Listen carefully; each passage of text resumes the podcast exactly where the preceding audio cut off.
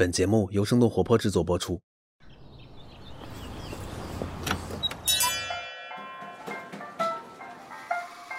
您的生动早咖啡好了，请慢用。嗨，早上好呀！今天是二零二一年的九月六号，又是星期一了。这里是生动早咖啡，我是来自生动活泼的梦一，几条商业科技轻解读，和你打开全新的一天。一直以来，苹果税遭遇了来自很多开发商的抱怨，如今终于有了松动的迹象。最近，苹果在一份新闻稿当中公布了几项新措施，似乎给了用户以及开发者规避百分之三十苹果税的可能。不过，消息一出，就有不少的开发商对于苹果这一次更新的条款还是表达了不满。那为什么苹果都妥协了，人们还是不满意呢？在几条商业科技动态之后，我们和你一起来关注。首先来关注国内。中国证监会在上周五就北京证券交易所有关基础制度向全社会公开征求意见。公众公司部的主任周桂华明确表示，北交所新增上市公司的来源呢是在新三板挂牌十二个月的创新层公司。北交所新股上市的首日不设涨跌幅限制，次日起呢涨跌幅限制是百分之三十。北京证券交易所将会和另外两个设立于九十年代初期的上海证券交易所和深圳证券交易所一起，分别对应环渤海、长三角以及珠三角这三大经济区域。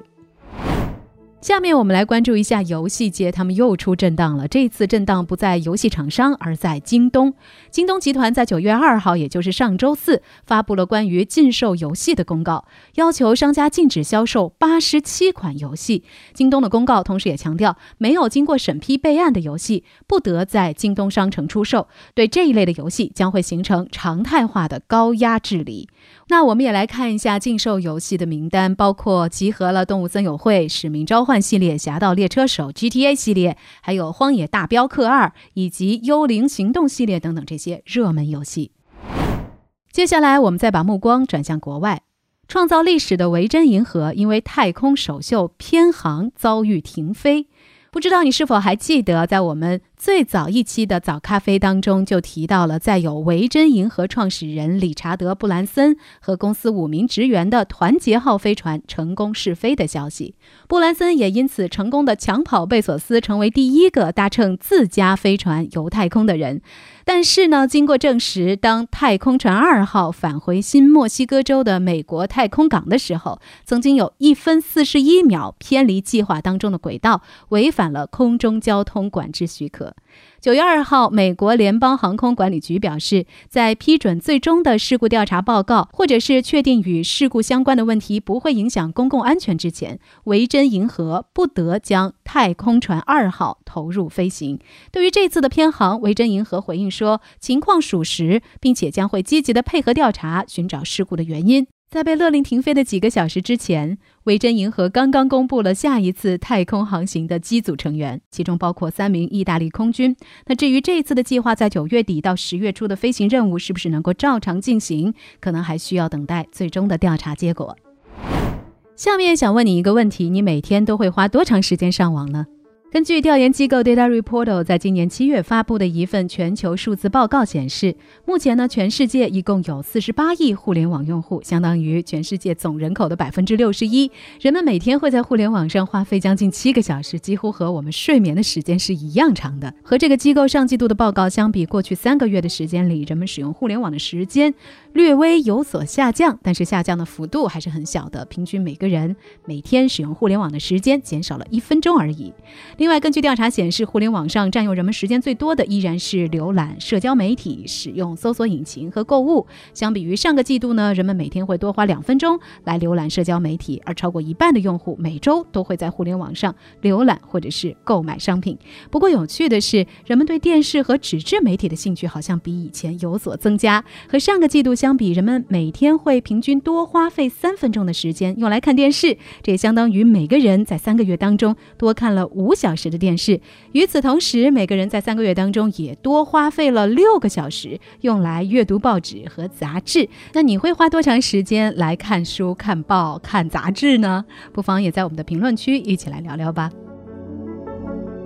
那接下来的时间呢，我们又要和你来聊苹果了。没错，最近我们总是在关注它，比如上周我们的早咖啡当中也提到过的，苹果将会允许开发者使用邮件等等方式给用户提供其他的支付选项。另外，这个月呢，苹果还推出了好几项和开发者相关的新措施。但是呢，看似妥协了的苹果却并没有得到太多的赞扬，相反，批评的声音倒是此起彼伏。这到底是怎么回事呢？我们马上来了解。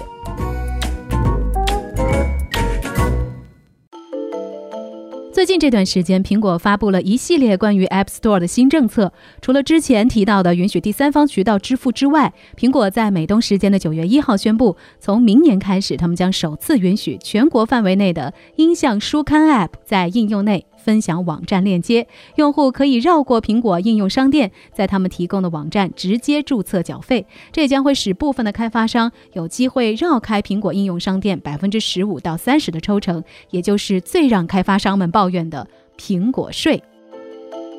二零零八年，苹果发布的 App Store 成为了用户唯一合法下载应用程序的途径，而苹果也会向开发者收取百分之三十的分成。到了二零一七年，苹果更进一步，从那个时候开始，苹果不仅收取百分之三十的佣金，他们也会对开发者在应用内购买所获取的收入再来抽取百分之三十的分成。应用内购买包括所有发生在苹果 iOS 系统内的虚拟内容交易，比如说你每个月支付给视频平台的会员费，你购买游戏的道具和皮肤等等，这些都算在虚拟内容交易的范围之内。当用户在 App Store 里下载应用或者是订阅这些服务的时候，每一次消费的金额里都会有三成分给苹果。那下载和订阅的次数越多，当然苹果挣到的钱也就越多。我们以奈飞二零一八年的数据为例，根据市场调查公司 Sensor Tower 的统计，二零一八年奈飞是 App Store 上面收入最多的非游戏类应用。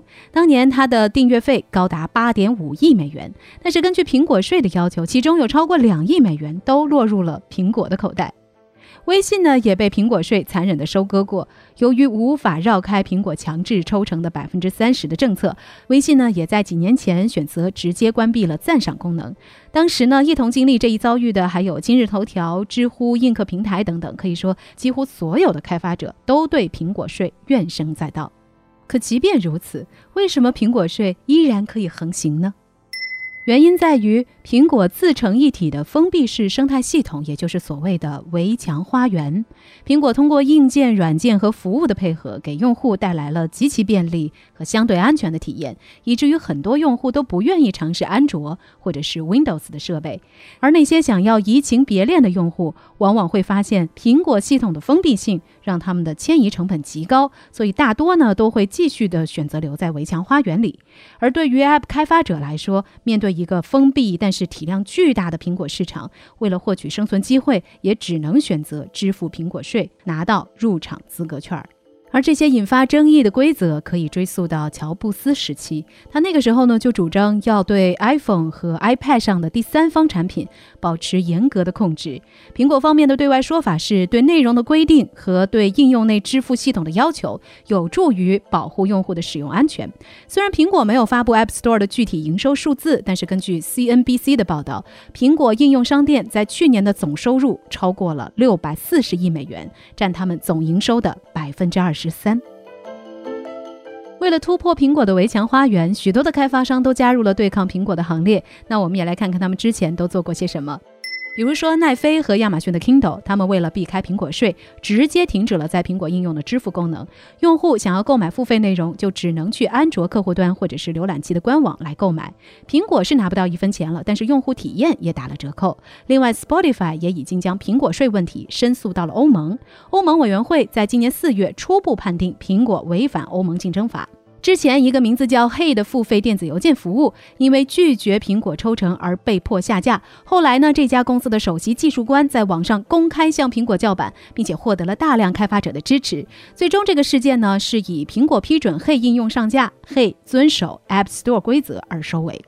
那么，在所有的纠纷当中，最出名的一起就是游戏开发商 Epic Games 和苹果的官司。他们控诉苹果以垄断的方式占据了整个 iOS 生态系统。根据了解，今年晚些时候，加利福尼亚州法官将会决定苹果公司是否违反了反垄断法。那除了开发商，近几年包括英国、欧盟、日本、澳大利亚等等多个国家的监管机构都在审查苹果。备受关注的是韩国电子通信事业法修正案，也在上个月底通过了。这个法案要求，无论是谷歌的 Google Play 商店，还是苹果的 App Store，都不可以再强制要求开发者使用平台唯一的支付系统。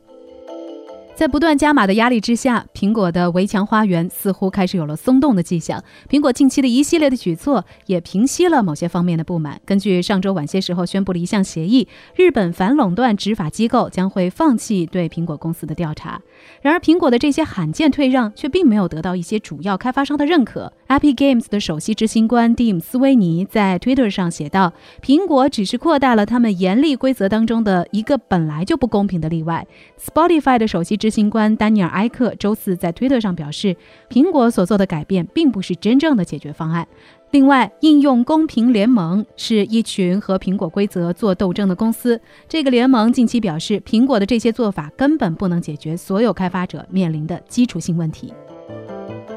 那到底是什么原因导致开发商对苹果这次的妥协不买账呢？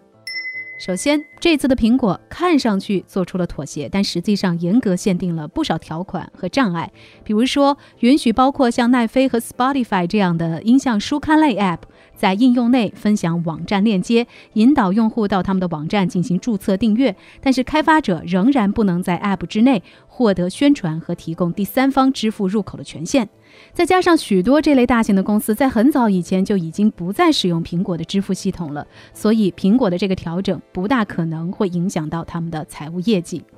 其次，虽然开发者可以使用电子邮件等方式和用户来共享 iOS App 之外的支付手段，但是相关的通信途径必须得到用户的同意，而且用户有权选择拒收。同时，苹果对于这个规则的表述，目前看来还非常的含糊，仅仅表示说可以通过电子邮件等等通讯方式。那其他，比如说电话、短信等等方式购买，是不是还需要支付苹果税呢？目前看来还并不明确。所以，根据多个媒体的分析，这个变化的意义有限，在实际的应用场景之下，绝大多数的支付行为依然会发生在 iOS App 之内。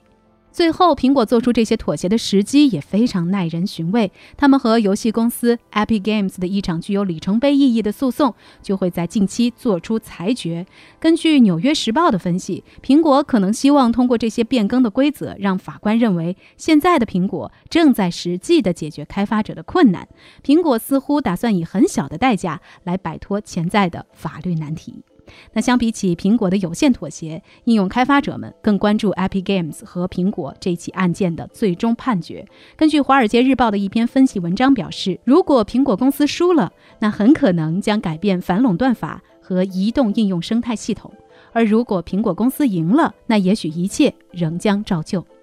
那说到这儿，就想问问你。你会如何看待苹果的围墙花园呢？你会为了喜欢的应用程序去尝试更加复杂繁琐的订阅方式吗？欢迎你在我们的评论区和我们一起聊聊。那在今天的节目结束之前呢，想要提醒你，可以来关注一下我们生动活泼出品的一档全新节目，叫做《商业外将》。在这个快速变化、信息爆炸的世界，跟随资深商业编辑杨轩和各行各业的聪明人一起聊点平时在文字报道当中看不到的商业现象和背后思考。那最新的一期，杨轩和消费零售记者汪若涵一起深入的分析了元气森林发展背后的故事。有兴趣的朋友可以在各大平台搜索“商业外酱 ”，Y 呢是英文 W H Y 的 Y，那酱呢是调味酱的酱，好像也是酱子的酱啊。要是感兴趣的话，赶紧去订阅吧。这就是今天的生动早咖啡，我们周三早上再见，拜拜。